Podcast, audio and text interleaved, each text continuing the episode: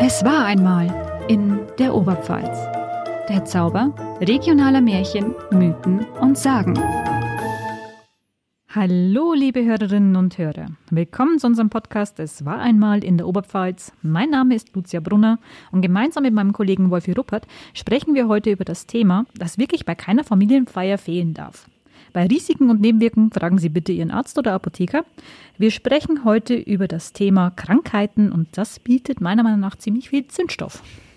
Ja, und bei keiner Familienfeier darf das Thema schon allein deshalb nicht fehlen, weil bestimmt jeder einen Onkel, eine Oma oder so hat, die immer damit anfängt. Bei Kaffee und Kuchen, wenn man gerade eigentlich jemanden äh, feiern möchte, weil er Geburtstag hat, und eigentlich Frohsinn angesagt ist, fängt jemand damit an. Also kleine und auch überhaupt nicht aus meinem Leben entnommene Kostprobe. Herzlichen Glückwunsch, aber hast schon gehört, da nennen wir ihn Hans Meyer ist schon wieder im Krankenhaus. Und dann natürlich kommt auch die Erklärung, der ist total verkrebst. Was auch sonst. Wunderbar. Das ist immer wieder unangenehm, aber es zeigt irgendwie auch, dass es zum Leben dazugehört, das Thema Tod und Krankheiten. Wir wollen uns heute mal anschauen, wie die Menschen in der Oberpfalz damals damit umgegangen sind, bevor es die moderne Medizin in ihrer ja, heutigen Ausprägung gab. Was haben die geglaubt, was überhaupt hilft? Wie dachten sie, kann man Unwägbarkeiten wie Krankheiten ein Schnippchen schlagen? Und für uns besonders spannend, wie und wann und warum haben sich Impfungen in unserer Region durchgesetzt und welchen Widerstand gab es? Interessant ist ja auch, dass wir heute sogar direkt wieder an unser Thema aus der vorherigen Folge anknüpfen können. Denn in unserer 24. Folge haben wir ja über Exorzismus in der Oberpfalz gesprochen. Und eine der Figuren, die wir euch ja hier vorgestellt haben, war Dr. Bernhard Josef Schleiß von Löwenfeld, der von 1731 bis 1800 gelebt hat und ein ziemlicher Verfechter von Exorzismus, Wunderheilung und auch ein Rosenkreuzer war. In der heutigen Folge werden wir über seinen Sohn sprechen, Christoph Raphael Schleiß von Löwenfeld. Den haben wir ja auch in der letzten Folge schon mal kurz angesprochen, mhm, genau, auch ja. vor allem in Bezug auch auf Antisemitismus. Ähm, und der war, wie eben sein Vater auch, Mediziner, der war Physikarsarzt im Landbezirk Sulzbach. Und der lebte von 1772 bis 1852 und brachte unter anderem auch die Pockenimpfung nach Sulzbach. Regional bekannt wurde er über die medizinische Topographie, die er geschrieben hat, unter anderem eine über Sulzbach und eine auch über Schwandorf. Ähm, und das Interessante bei der Pockenimpfung ist ja auch, dass Bayern diese Impfung zur Pflicht gemacht hat im Jahr 1806, was ähnlichen Widerstand hervorgebracht hat wie die Corona-Impfung in den vergangenen Jahren. Aber mehr dazu gibt es später. Ja, und bevor wir jetzt die Kuh vom Eis holen, hier nochmal kurz die Anmerkung, falls ihr Fragen, Anregungen oder Ideen habt, was wir zum Thema einer unserer Folgen machen könnten, meldet euch bei uns per Mail an es war einmal oder schaut auf Facebook unter es war einmal in der Oberpfalz oder auf Instagram unter es war einmal unterstrich Oberpfalz vorbei. So viel dazu. Ihr wisst, Bestatter und Installateur sind krisensichere Jobs, denn Zitat eines nicht weiter bekannten, aber sicherlich sehr weisen Mannes, both Zeiten haben schlecht, aber gestorben und geschissen wird immer. Das ist wohl richtig, aber die beiden Sachen sind auch nicht wirklich immer Gott gegeben. Selbst wenn das manch einer glauben will. Ähm, was dem aber eben halt manchmal auch vorausgeht oder auch nicht ähm, oder auch eben damit einhergehen kann, sind eben Krankheiten und die gibt es seit Menschheitsbeginn in sämtlichen Ausprägungen, ob sie uns gefallen oder nicht. Aber was ist jetzt eigentlich eine Krankheit? Da gibt es viele unterschiedliche Erklärungsansätze und Definitionsversuche. Der Begriff Krankheit wird oft mit einer verminderten Leistungsfähigkeit oder einer Funktionsstörung von einem oder mehreren Organen, der Psyche oder des Organismus in Verbindung gebracht. Aber so eine wirklich allgemeingültige naturwissenschaftliche Definition gibt es eigentlich nicht, was wohl aber auch gut ist, da die Forschung zu dem Thema, was eine Krankheit ist oder nicht, ähm, auch wohl noch lange nicht abgeschlossen sein wird. Ja, Tatsächlich hat sich die Wahrnehmung von Krankheit auch immer wieder verändert und damit äh, ja auch wie Krankheiten behandelt werden. Und der Mensch ist hier immer wieder an seine Grenzen auch gestoßen. Das Ganze steht natürlich auch immer wieder in einem gewissen gesellschaftlichen oder kulturellen Kontext, den man auch immer in Betracht ziehen muss dabei. Genau, und was man sich vor allem auch vor Augen halten muss, ist, dass der Blick, den wir heute auf Krankheiten und auch auf die Medizin haben, tatsächlich noch sehr, sehr jung ist. Krankheiten gibt es natürlich, seit es Leben gibt. Die Menschen sind früher oft einfach gestorben und dann hieß es dann so, vielleicht hat sie Gott heimgeholt, vielleicht wurden sie bestraft und so weiter. Also ein Bewusstsein dafür, dass es Krankheiten gab, die man vielleicht auch heilen kann, gibt es natürlich seit der Antike oder zumindest seitdem wir davon wissen, seitdem es überliefert ist. Ähm, trotzdem kann man aber sagen, dass die Menschheit seit Anbeginn ihrer Existenz den Großteil ihrer Zeit völlig im Dunkeln tappte.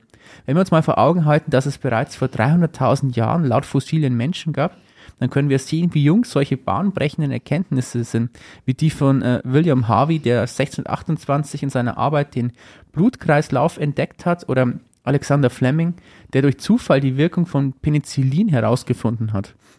Er hatte nämlich 1928 vor den Sommerferien eine Schale mit Staphylokokken vergessen, die danach von einem Schimmelpilz völlig überzogen war und er hat festgestellt, die Bakterien waren komplett ausgelöscht.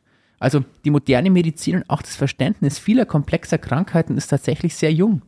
Seuchen gab es aber immer, auch hier in der ländlichen Oberpfalz. Aber Lucia, von welchen Seuchen hatten denn die Leute früher eigentlich Angst? Naja, da gab es einige. Also Beispiele dafür sind die spanische Grippe, die Diphtherie, Cholera oder Tuberkulose. Eine der bekanntesten Seuchen in der Menschheitsgeschichte ist aber wahrscheinlich einfach die Pest. Wahrscheinlich sogar die bekannteste. Ja. ja. Dabei handelt es sich natürlich um eine hochgradig ansteckende Infektionskrankheit und eine sehr unschöne Krankheit, wenn man bedenkt, dass sie auch als Bollenpest oder Lungenpest dann auftreten kann. Ähm, Stelle ich mir wirklich nicht angenehm vor. Und in seiner ursprünglichen Form ist die Pest eigentlich eine Zoonose. Das bedeutet, dass es, es ist eine Krankheit, die von Tieren auf Menschen übertragen werden kann. Das können beispielsweise Tiere wie Nagetiere, Ratten, Murmeltiere oder Eichhörnchen sein.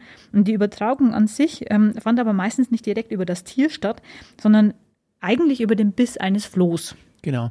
Also das war quasi der Vektor dann dafür. Genau, der zuvor auf der Ratte saß und dann vielleicht den Menschen gebissen hat und dadurch diese Erreger übertragen hat. Ist ja eine bakterielle Infektion. Richtig, und da ja viele Katzen unter anderem wie Frauen als Hexen verbrennt worden sind, gab es die dann nicht mehr so viel und dann gab es ganz viele Ratten, die da rumgelaufen sind.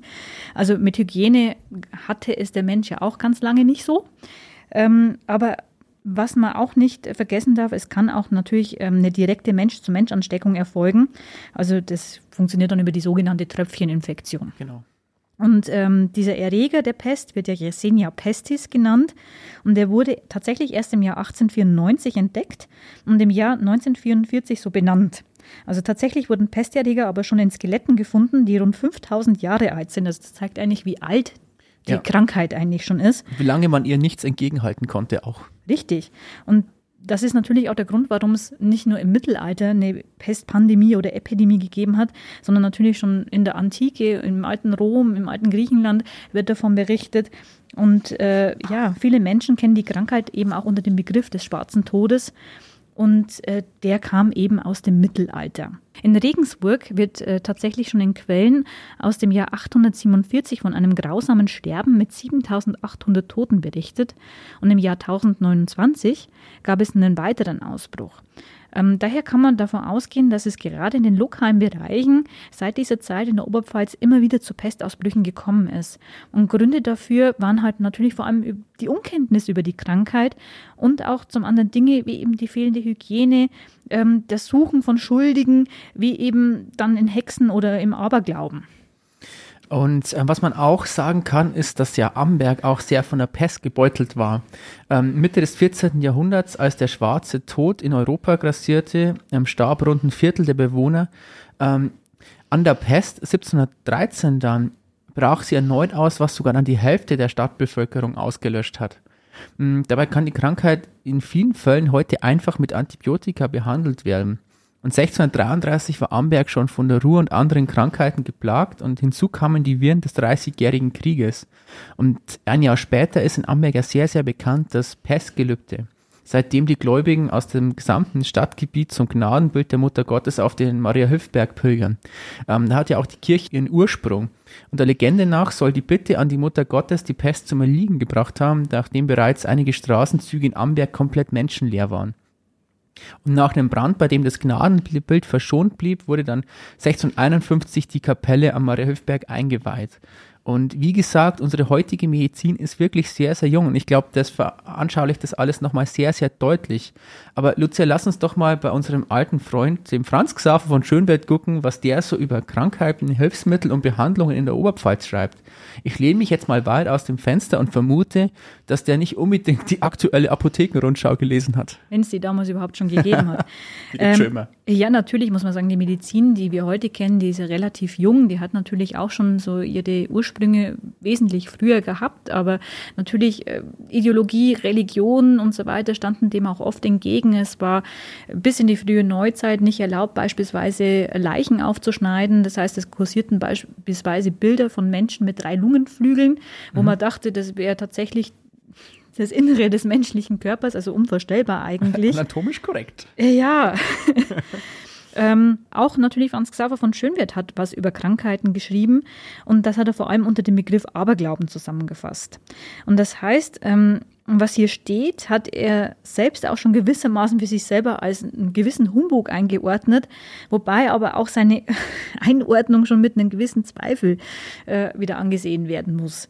Weil da schreibt er unter anderem, Aberglaube ist falscher Glaube, und weiter geht er dann davon aus, wie wir das auch in anderen Kapiteln von ihm ja schon hatten, dass der Aberglaube aus heidnischen Überlieferungen stammt, quasi uralt ist und schreibt, daher ist Aberglaube des heutigen Volkes alles dasjenige, was es außerhalb und neben seinem christlichen Glauben als geheimnisvoll wirkend anerkennt und übt, ohne hierfür andere Rechenschaft geben zu können, als die, dass es von den Vorvätern übernommen worden. Ähm, dieser Aberglaube ist also überliefert, heidnische Tradition, der letzte Rest des früheren Heidentums. Mhm. Okay, ähm, wahrscheinlich nicht. Ja, ganz wahrscheinlich nicht. ähm, natürlich ist das auch Quatsch. Und äh, wie auch in allen anderen Kulturen auch, haben Menschen schon immer natürlich nach Mitteln oder Möglichkeiten gesucht, um Dinge zu bekämpfen, ähm, die sie eben ja auch nicht verstanden haben und auch eben als bedrohlich wahrgenommen haben. Das hatten wir mit Naturphänomenen ja beispielsweise auch schon. Mhm, genau. Und das gilt eben auch für Krankheiten. Und in seinem dritten Band geht eben Schönwert genauer auf diesen Begriff ein und da schreibt er, der Krankheit vorzubeugen, wendet das Volk alljährlich dem Herkommen gemäß zwei Universalmittel an, Abführen im Frühjahr, Aderlassen im Laufe des Jahres, nur nicht an Maria Verkündung am 25. März, Simon und Judy am 28. Oktober und Andreas am 30. November, weil es zu dieser Zeit binnen acht Tagen den Tod mit sich brächte. Genau, und das kann ja keiner wollen. Sehr ich logisch. finde aber tatsächlich diese ganzen Daten, die der Schönwert hier wieder nennt, sind aus heutiger Sicht ziemlich konfus. Zumal es sich ja beim Aderlass aus heutiger Sicht um ja, größtenteils einfach ein Quatschverfahren handelt, das ab und zu vielleicht in der Medizin noch angewandt wird, aber wirklich nur ganz, ganz selten und dann auch wirklich nur, wenn es medizinisch angezeigt ist. Alles andere ist absoluter Quatsch.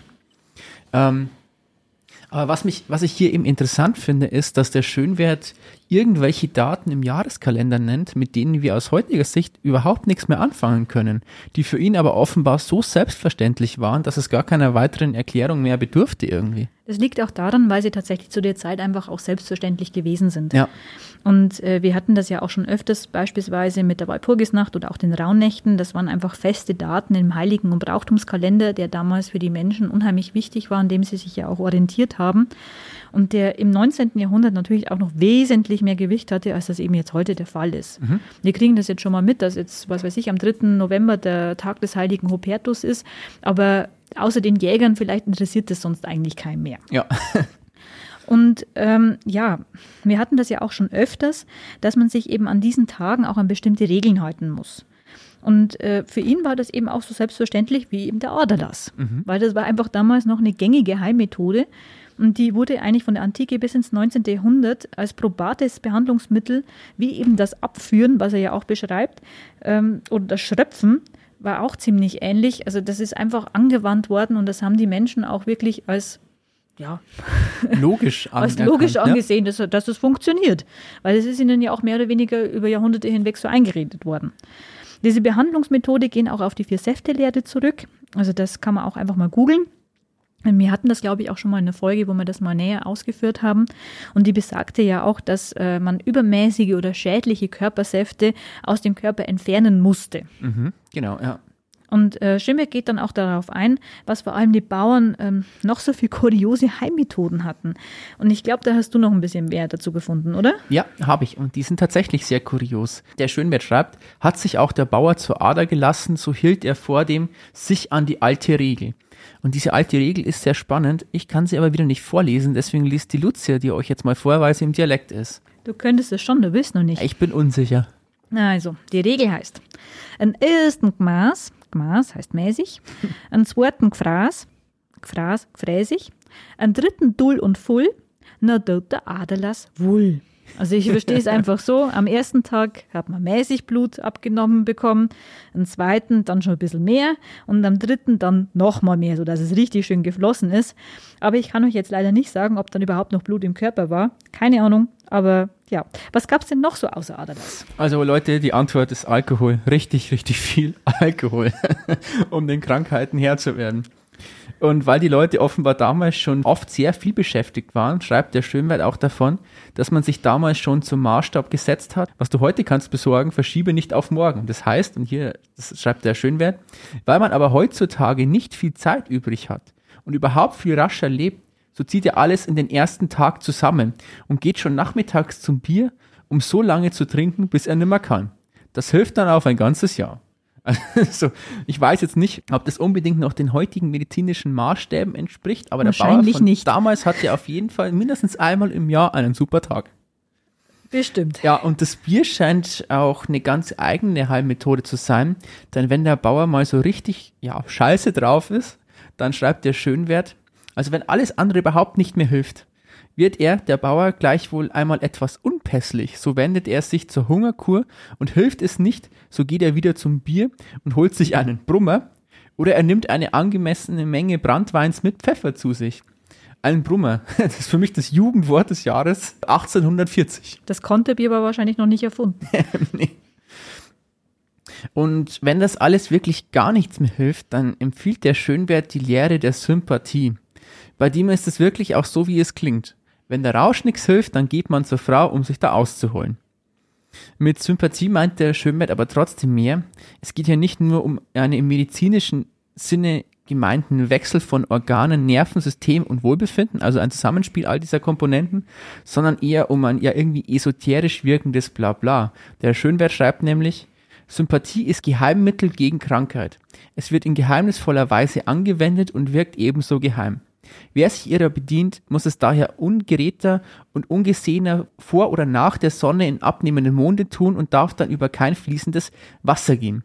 Also man weiß da eigentlich nicht so wirklich, was da passiert, auch nicht, ob es überhaupt wirkt, Esoterik halt. Aber denkt da mal drüber nach und inzwischen machen wir eine kurze Werbeunterbrechung und sind gleich wieder da. Bis gleich.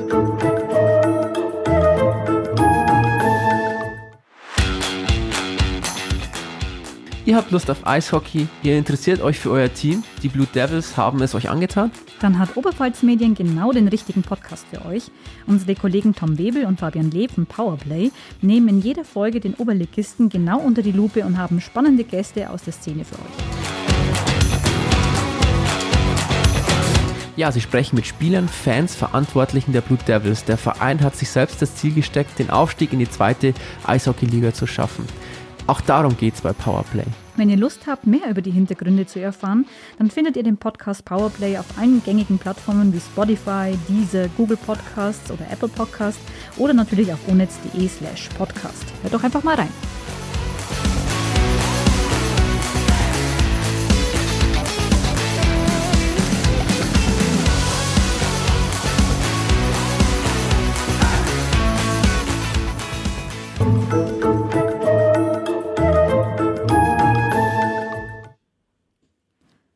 Und da sind wir wieder zurück mit unserer Podcast-Folge zum Thema Krankheiten. Juhu! Weder sind meine Kollegin Lucia Brunner noch ich, Wolf Ruppert, in der Zwischenzeit einer Seuche anheimgefallen. Und ich gehe mal fest davon aus, dass es bei euch da draußen auch so ist. Ein kurzer Moment zur Freude.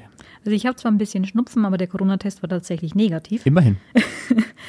aber wir waren jetzt eigentlich stehen geblieben bei der ominösen Sympathielehre. Ganz genau. Und dazu hat ja Schönwert nicht gerade wenig gesammelt. Also das war ja mehr oder weniger eine, das war ja eine kosmische Sympathielehre. Also mhm. Also da ging es quasi um die Gestirne, um die Erde, um den Körper und wie alles miteinander zusammenwirkt.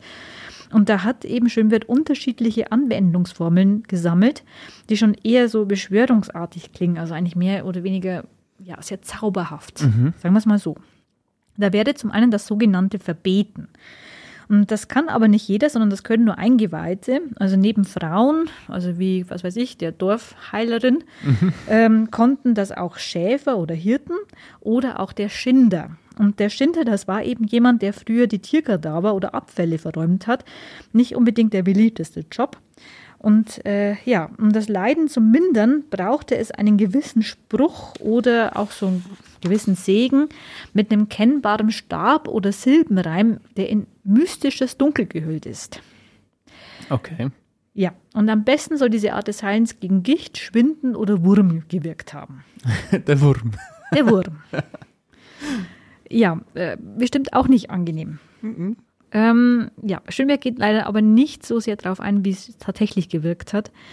Ähm, er beschreibt dann mehr oder weniger eigentlich, was es noch alles so gegeben hat. Also unter anderem gab es dann noch die Möglichkeit des Vergrabens der Krankheit. Und das ist auch ziemlich interessant. Also die Anwendung besteht dann hier vor allem darin, dass ähm, etwas vom Körper, laut Schönwert wäre das vorzugsweise Harn oder eine andere Sache, die eben irgendwie mit dem leidenden Körperteil in Verbindung steht, in der Erde vergraben wird. Und die Stelle sollte dann aber möglichst auch von demjenigen, der eben krank ist, gemieden werden. Da schreibt er, je eher das vergrabene Stück vernichtet wird, je eher schwindet die Krankheit.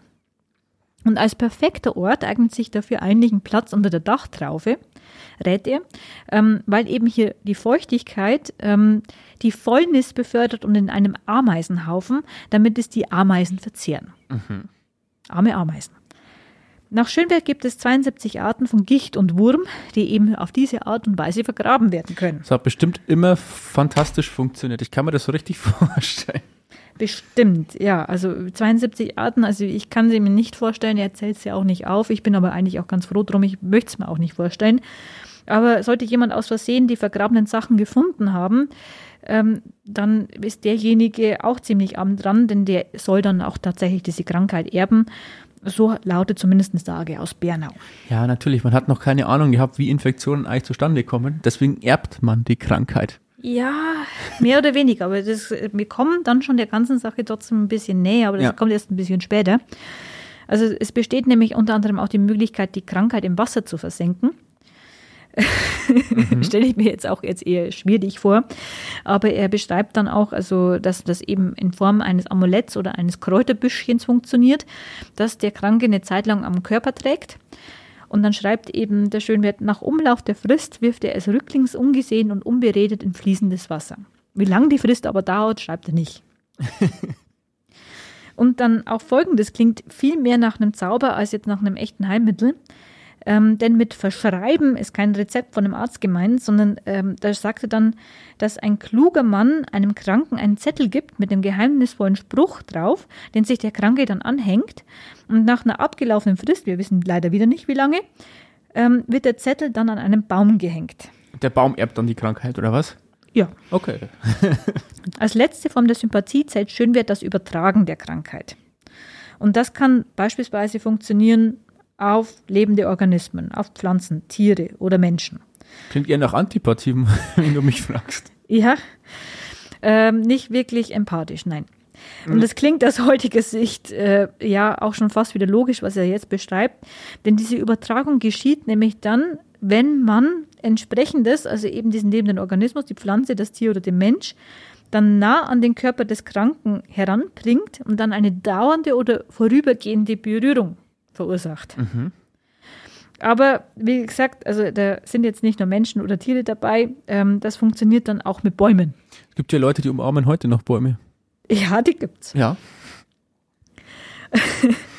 Und äh, hier kann nämlich dann der Kranke angehängt, angebunden oder verkeilt werden. das stelle ich mir jetzt nicht ganz ungefährlich vor. Und in Waldtouren heißt es nämlich dann, denn trifft der Blitz den Baum, so trifft er zugleich auch so den geheilten Menschen. Der Mensch hat dann auf jeden Fall keine Probleme mehr in Sachen Krankheit. Nein. Nein. Aber auch die Übertragung auf Vögel ist möglich. Das wäre dann schon ein bisschen harmloser als jetzt bei einem Baum. Mhm. Also da kann man dann nicht so leicht vom Blitz getroffen werden. Ähm, also werden jetzt die Vögel nämlich dann im Zimmer gehalten, dann könnten sie die Krankheit quasi magisch an sich ziehen. Und eine Sage aus Neuenhammer erinnert dann aber auch daran an die gute alte Zeit, als das noch gar nicht nötig gewesen ist. Okay. Kannst du dir das vorstellen? Da war alles noch besser, da gab es noch keine Krankheiten. Nee. Ein paradiesischer Zustand. Ja, ein Wahnsinn. Denn da hatten die Menschen nämlich noch, ähm, denn da hatten die Menschen nämlich auf ihrem Rücken angeblich noch Türen, Aha. die vor allem in der Sommerzeit geöffnet werden konnten.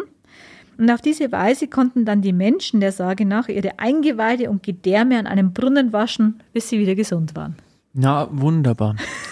also auf jeden Fall eine sehr lebendige Fantasie, die die Menschen damals hatten. Weil irgendjemand muss ja auf die Idee kommen sein, eine Hintertürtel einzubauen in den Menschen, damit er sich auswaschen kann. Aber der Schönwerk kennst du einige Mittelchen gegen Krankheiten, die ja, sagen wir mal, medizinisch nicht unbedingt belegt sind. Also hier ein paar Beispiele. Wer unter der sogenannten Wassersucht leidet, der strahlt in ein ausgeblasenes Ei, das wird dann mit Wachs verschlossen in einen Ameisenhügel vergraben. Sterben die Ameisen, wird man gesund. Das klappt bestimmt auch. Wer Heißweh hat, muss ein gutes Timing haben, denn dann muss er, muss er oder sie am Palmsonntag morgens nüchtern drei Palmkätzchen der geweihten Palmrute essen. Lecker. Und am Jahr stirbst du halt, was willst du machen? Aber wenn du Glück hast, bist du halt an Ostern gerade da und dann musst du halt ein paar Palmkätzchen essen. Wenn ihr aber dazu neigt, gerne mal hinzufallen, dann ist der Tipp, das Pipi eines schwarzen Pferdes oder einer schwarzen Kuh mit Löschwasser zu trinken. Was einen nicht umbringt, macht einen nur stärker. Ja. Jetzt hört es mal, Leute. Der Es war einmal Podcast hilft euch, gesund zu werden. Und wenn ihr euch mal was gebrochen habt, reißt ihr euch, sofern vorhanden, ein paar Haare an der betroffenen Stelle aus, steckt sie in ein Loch, um, das ihr in einen alten Weidestamm gebohrt habt und wartet ab. Wenn die Haare verwiesen, halt der Bruch. Wenn nicht, dann habt ihr halt Pech gehabt und schreibt am besten schon mal euer Testament. Also bitte nicht nachmachen, das Ganze. Aber ganz wichtig, wenn ihr Schnupfen habt, dann schneuzt ihr in ein Taschentuch und werft es weg. Denn, oho, wer es aufhebt und öffnet, erbt es und ihr seid den Katar los. Auch so ein Tipp, schmiert eure Rotze an eine Türklinke, denn dann bekommt der Nächsteintretende, hier ein Zitat, Nächsteintretender eure Seuche. Die Leute wussten damals schon, was es braucht, um eine Epidemie einzudämmen. Und schließlich, ja, aber anscheinend merkt man schon, dass sie auch wussten, wie sich das verbreitet. ja, aber irgendwie auch bösartig, oder? Ja, nur eben halt mit äh, dem Irrsinn, dass man dann auch geglaubt hat, dass man dann angeblich geheilt ist. Nee, wenn man schon zwei Wochen mit der Grippe im Bett liegt, kann es ja sein, dass man vielleicht irgendwann einmal wieder gesund wird, aber da hat halt der Nächste nichts davon, wenn man den auch nochmal ansteckt. Aber Das ist schon gemein. einen Tipp habe ich noch. Und falls nämlich an eurem Körper irgendwas wächst, was da eigentlich nicht hin soll, hat der Schönwert folgenden tollen Oberpfälzer Brauch überliefert. Hier, Zitat, weißer Hundekot, ungesucht gefunden und aufgelegt, hilft zuversichtlich, mag das Übel auch noch so alt sein. Damit seid ihr jetzt vor so gut wie jedem Unheil gefeit. Ihr wisst ja, uralte Bräuche helfen immer. Weißer Hundekot, nicht vergessen. Ach, die guten alten Zeiten. Früher war doch alles besser, oder? Ja, als die Menschen noch Hintertürchen hatten.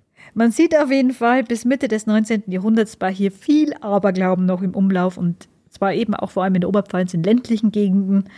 Das war sicherlich auch keine einfache Ausgangslage für tatsächliche Mediziner, kann ich mir jetzt mal Ja. so vorstellen.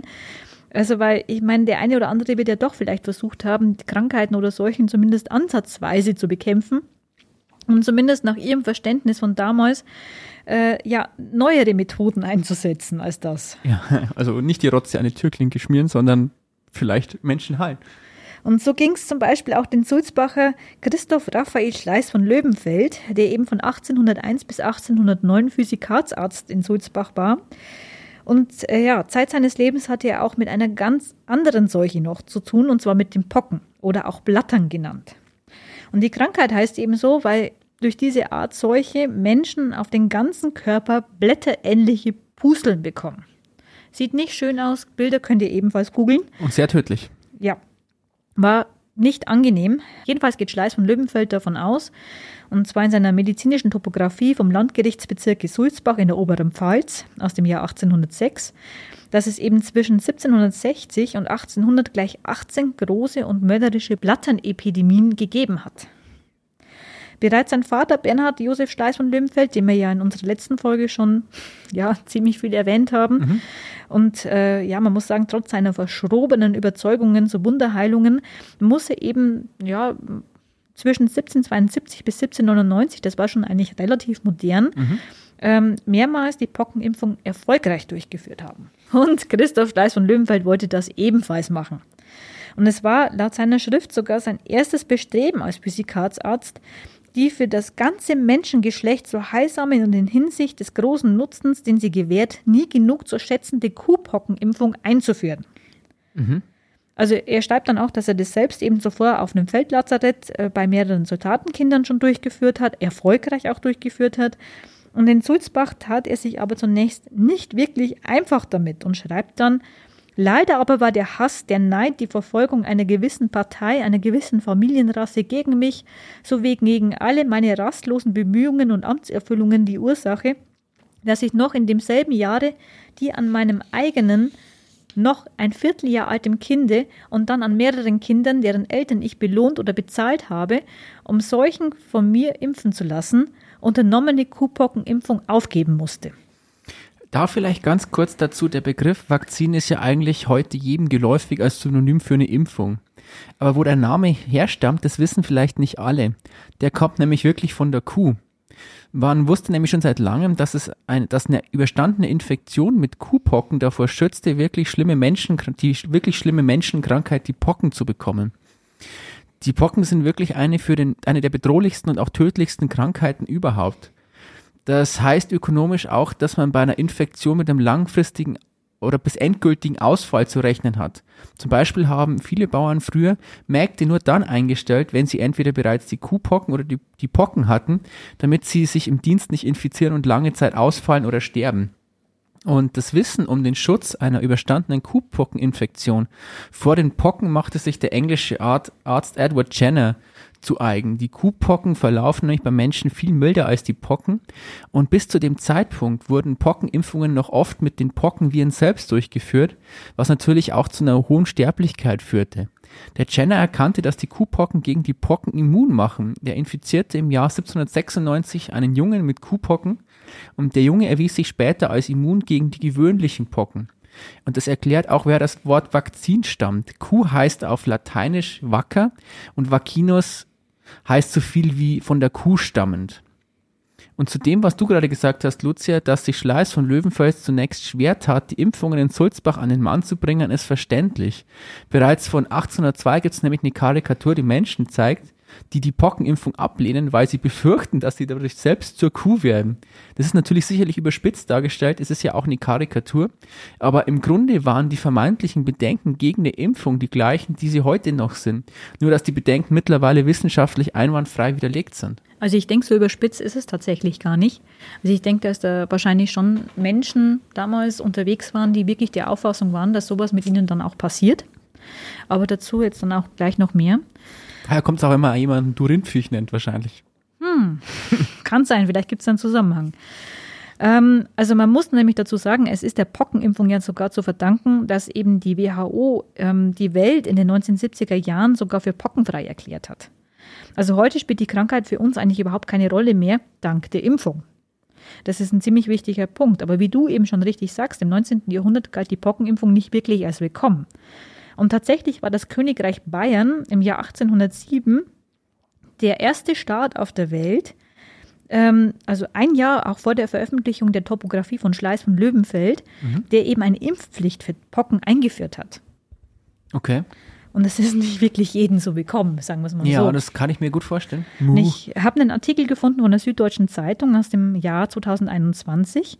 Und hier wird die historische Situation von damals relativ schön beschrieben, denn äh, der Artikel geht eben auf einen Bericht des Arztes Martin Schmidt von 1816 ein, der damals eine ziemlich klare Meinung zu den Impfverweigerern seiner Heimat hatte und auch viele Gründe dafür genannt hat. Also der war so im Bereich Rosenheim unterwegs. Mhm. Und unter anderem habe es ähm, auch eben eine traditionelle Abneigung in der Bevölkerung gegeben gegen alles, was neu war. Das haben wir noch nie gemacht, das machen wir jetzt auch nicht. Richtig. Ja. Also man könnte auch sagen, das gibt da auch Parallelen zu heute. Ja. Also das gab es einfach damals schon. Und zudem machen sich auch damals schon die Eltern auch Sorgen um ihre Kinder, dass die Impfung sie irgendwie krank machen könnte. Und äh, weiterhin hat es eben auch damals schon Menschen gegeben, die halt eben auch schon, also laut dem Artikel, die abgeschmacktesten Berichte über das Impfen und etwaige Unglücksfälle ausstreuten. Also halt eben gezielt Fake News verbreiteten ja. und auch Verschwörungstheorien. So ähnlich, wie man es auch bei der Corona-Pandemie gesehen hat vor ein paar Jahren. Mhm. Und ähm, es hat dann aber auch laut, ähm, es hat dann aber auch laut Schmidt irrige Ansichten von Ärzten gegeben, die dann auf bestimmte negative Folgen der Impfung hingewiesen haben. Sogar der bayerische Kurfürst Max III. Josef starb 1777 an den Pocken, weil er eben eine Impfung abgelehnt hatte. Jedenfalls äh, fehlte es nicht an Widerstand und auch laut dem Arzt Schmidt hat es eben damals die Meinung gegeben, dass eine Impfung bei Kindern dazu führen soll, dass sie wie Kühe brüllen. Ja, okay. Also deswegen ist auch, dass sie sich in Kühe verwandeln, für mich jetzt nicht so unlogisch. Also ich mhm. könnte ja, mir schon ist nachvollziehbar. Ich glaube, dass sich das die Leute vorgestellt haben könnten. Und der Staat selbst griff eben bei den Gegnern aber damals ziemlich hart durch. Mhm. Und äh, das muss auch funktioniert haben. Selbst Geistliche, also Pfarrer, wurden angehalten, dass sie sich ähm, ich, auch für die Impfung mit einsetzen. Aber nicht jeder Pfarrer war für die Impfung und nicht jeder hat auch so mitgespielt, wie er vielleicht mhm. hätte sollen. Und ähm, das Königreich Bayern hat es aber dann trotzdem geschafft, also bis nach 1810 die Seuche dann relativ gut in den, in den Griff zu bekommen. Aber wie wir eben jetzt auch von Schleiß von Löwenfeld erfahren, haben Vorurteile und Aberglauben auch in seinem Landgerichtsbezirk Sulzbach vorgeherrscht. Und vor allem unter, wie er schreibt, Juden und Christen war er weit verbreitet. Schreibt er weiter, denn obwohl der Aberglaube durch göttliche und menschliche Gesetze verboten, obwohl nicht unvernünftiger und lächerlicher ist als die Worte und Zeremonien, welche dabei die Hauptrolle spielen, so erhebt doch in unserem aufgeklärt sein sollenden Seiten die vielköpfige giftige Schlange, der teuflische und dem Staate hochschädliche Aberglaube und der katholischen Protestanten und Juden ihr Haupt empor. Also man sieht, also vor allem im Geistlichen, in der Religion hat er den Feind gesehen mhm. und äh, trotz eben der Aufklärung waren hier eben einfach gesellschaftliche Bräuche unterwegs, die für die Menschen mehr wert waren als eben die aufkeimende Medizin. Genau, eben was man halt eben kennt, worauf man sich verlassen kann, weil es schon immer da war. Und dem Pfarrer oder Rabbi wurde eben mehr Glauben geschenkt als jetzt einem Arzt. Und das hat eben den Schleiß von Löwenfeld auch mit einem Problem konfrontiert. Und dann schreibt er, Manch gemeiner Mann glaubt nun ganz sicher an diese Wunderkuren, und wenn der Kranke nun die Verschlimmerung seines Übels wahrnimmt und deswegen die Hilfe eines ordentlichen Arztes sucht, nicht geheilt wird oder gar sterben sollte, so wird dem Letzteren die Schuld beigemessen, sonst sterben die Kranken. Wird aber ein Kranker gesund, so rühmen sich die Segensprechen. Ja. Mhm. Super. Ja, kann ich mir vorstellen. Also er hat wirklich da wahrscheinlich auch seine eigenen Probleme damit gehabt.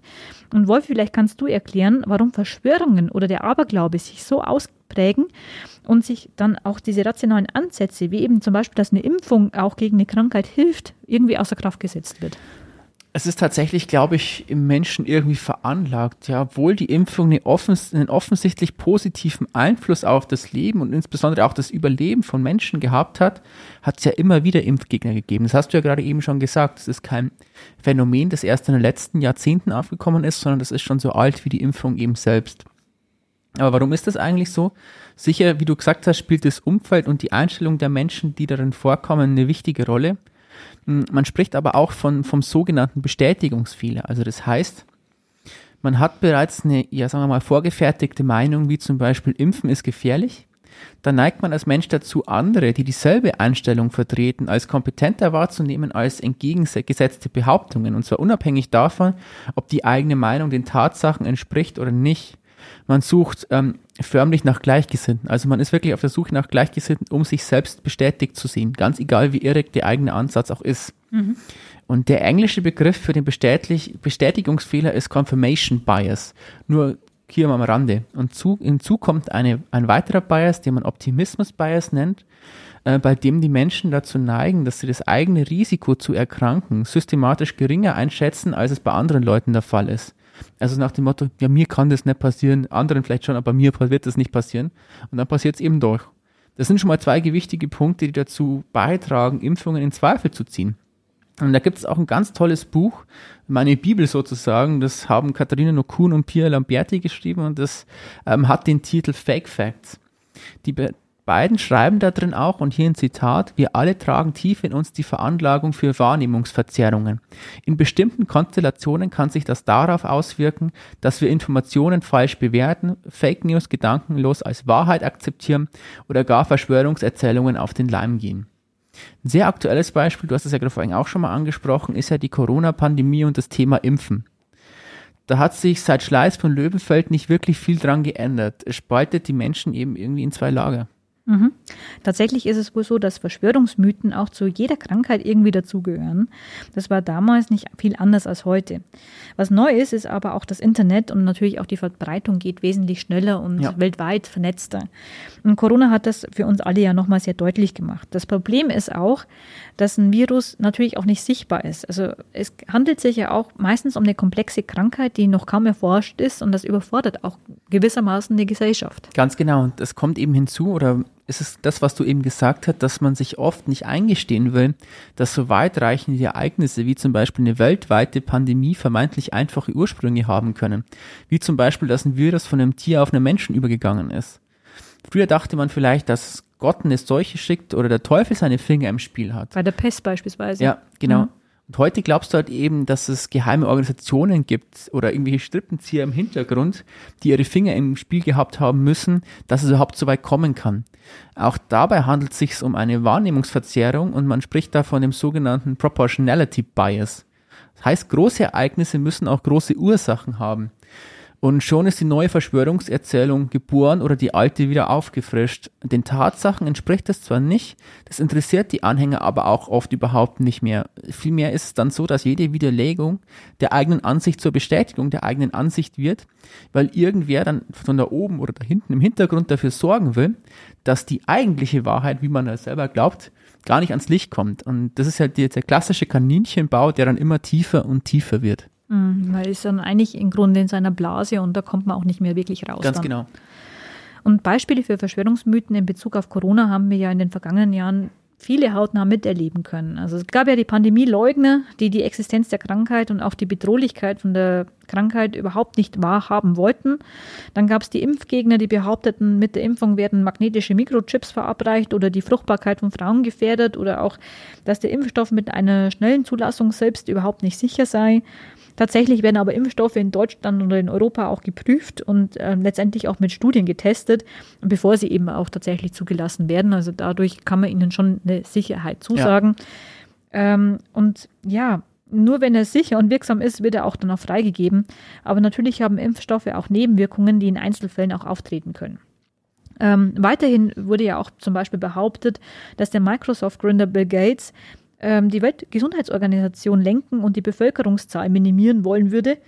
Ähm, richtig ist natürlich, dass die Bill und Melinda Foundation ein Geldgeber der WHO ist.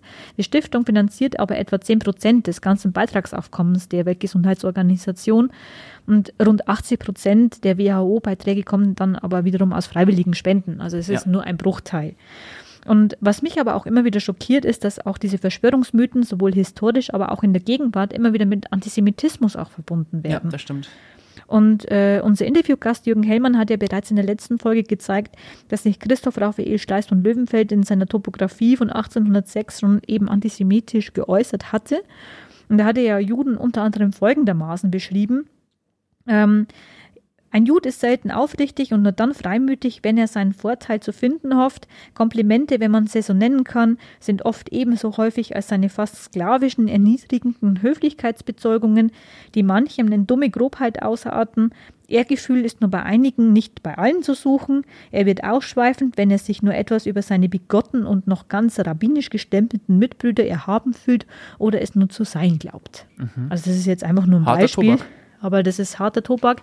Man kann natürlich sagen, das, was ja da damals schon niedergeschrieben oder gedacht worden ist, war ja letztendlich auch der Nährboden dafür, dass der Antisemitismus dann ja auch bis Anfang des 20. Jahrhunderts, Mitte 20. Jahrhunderts ja immer weiter dann auch gestiegen ist und ja. bis zu seinem Höhepunkt kam im Nationalsozialismus. Aber es wundert dann einen auch nicht mit solchen Vorurteilen, dass vielleicht auch gerade die jüdischen Mitbürger im Jahr 1806 oder im Anfang des, 19, äh, Anfang des 19. Jahrhunderts erst spät bereit waren, sich gegen die Pocken impfen zu lassen.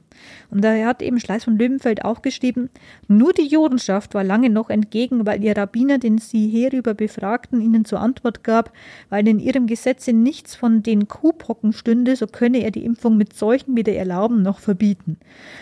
Aber im Grunde kann man ja jetzt sagen, er hat es ihnen weder erlaubt noch verboten. Im Grunde hat er den Menschen die Wahl gelassen. Ja, aber zu diesem Thema, dass Jüdinnen und Juden als die bösen Verschwörer dargestellt werden, das ist ja sehr, sehr alt. Zum Thema Krankheiten, den äh, Jüdinnen und Juden wurde ja im Mittelalter während der Pestepidemien schon vorgeworfen, die Brunnen vergiftet zu haben. Dieses klassische Beispiel. Das führte zu vielen Pogromen und im 19. Jahrhundert kamen dann die sogenannten Protokolle der Weisen von Zion auf. Das ist eine offensichtliche Fälschung, in der eine jüdische Weltverschwörung skizziert wird. Das haben die Nazis genutzt für ihre Propaganda äh, und die neue Rechte bezieht sich ja bis heute darauf. Und zum Beispiel gibt es auch Verschwörungserzählungen, denen zufolge Israel die Schuld an Fukushima haben soll oder die auch irgendwie sagen, dass Jüdinnen und Juden im Voraus in die Pläne von 9-11 eingeweiht waren. Also ich würde ja wirklich sagen, das kannst du dir nicht ausdenken, aber tatsächlich ist das alles ausgedacht. Einfach erfunden. Ja, und es ist ja eigentlich, dass das, der Wahnsinn ist ja eigentlich, dass das ja bis heute sich so vorzieht. Also das hat es ja auch in der Corona-Pandemie gegeben. Da zeigten sich ja Verschwörungstheoretiker oder Querdenker auf entsprechenden Demos, unter anderem mit einem gelben Stern, der im Nationalsozialismus Juden stigmatisiert hatte. Aber auf diese Art und Weise wurde ja im Prinzip die Shoah verharmlost. Ja. Und auf Facebook oder Twitter kursierte ja unter anderem auch, dass Juden oder Israel angeblich die Pandemie erzeugt hätten, um andere Länder unter Kontrolle zu bringen oder dass der Impfstoff eigentlich nur da wäre, um Geld zu verdienen. Es ist komplett verrückt. Aber tatsächlich ist es auch so, wenn du so ein komplettes ähm, auf Verschwörungserzählungen basierendes Weltbild hast, dass es für dich dann in deiner Blase stimmig ist, in deinem Kaninchenbau. Aber ich würde sagen, das ist jetzt genug Corona-Geschwurbel für heute. Ähm, unterm Strich, glaube ich, sind wir heute um Welten besser dran als in der frühen Neuzeit, als alleine unzählige Menschen in Amberg an der Pest starben oder zur Zeit von Schönwert, als es Menschen mit Wassereinlagerung vom Dorfältesten dazu geraten wurde, in ein ausgeblasenes Ei zu pinkeln. Wäre die Corona-Pandemie damals ausgebrochen, wären die Leute wahrscheinlich auf die Idee gekommen, ein Messer in ein Nachtkästchen zu rammen, sich auf einen Schemel aus neunerlei Holz zu setzen und sich den Bauch mit Butter einzuschmieren, damit die Krankheit dann abrutschen kann. Ich glaube, du bist schon dabei, neue Sagen zu erfinden. Aber so ein Schemel aus neunerlei Holz darf, glaube ich, auf gar keinen Fall fehlen. Und der kann nie schaden. So viel haben wir ja schon gelernt. Aber das ist auch, finde ich, ein gutes Schlusswort. Neunerlei Holz. Neunerlei Holz. Ähm, denn wir hoffen, ihr da draußen bleibt aber vor allem gesund und kommt auch gut durch die nächste Krankheitswelle durch. Denn jetzt ist ja gerade auch wieder die Zeit, wo wieder einiges umherfliegt da draußen. Ähm, wenn ihr Fragen, Anregungen oder Wünsche zu unserer Folge habt, meldet euch gerne bei uns per E-Mail an es war eswareinmal.onetz.de oder schaut auf Facebook unter es war einmal in der Oberpfalz oder auf Instagram unter es war einmal unterstrich Oberpfalz vorbei. Wir freuen uns. In unserer nächsten Episode wird es auf jeden Fall wieder weihnachtlich. Wir schauen uns die Adventszeit und Adventsbräuche, Weihnachtsbräuche näher an, die ja alle Jahre wiederkommen und scheinbar immer früher und immer eventisierter werden. Wir schauen uns Themen wie Weihnachtsmärkte, Adventskalender oder Adventskranz an und mal gucken, was uns sonst noch ein bisschen so einfällt. Wir freuen uns auf jeden Fall drauf und mein Name ist Lucia Brunner, mein Kollege ist Wolfi Ruppert. Macht's gut, bleibt's gesund, bis bald. Ja, Bussi und Papa. Ciao, ciao.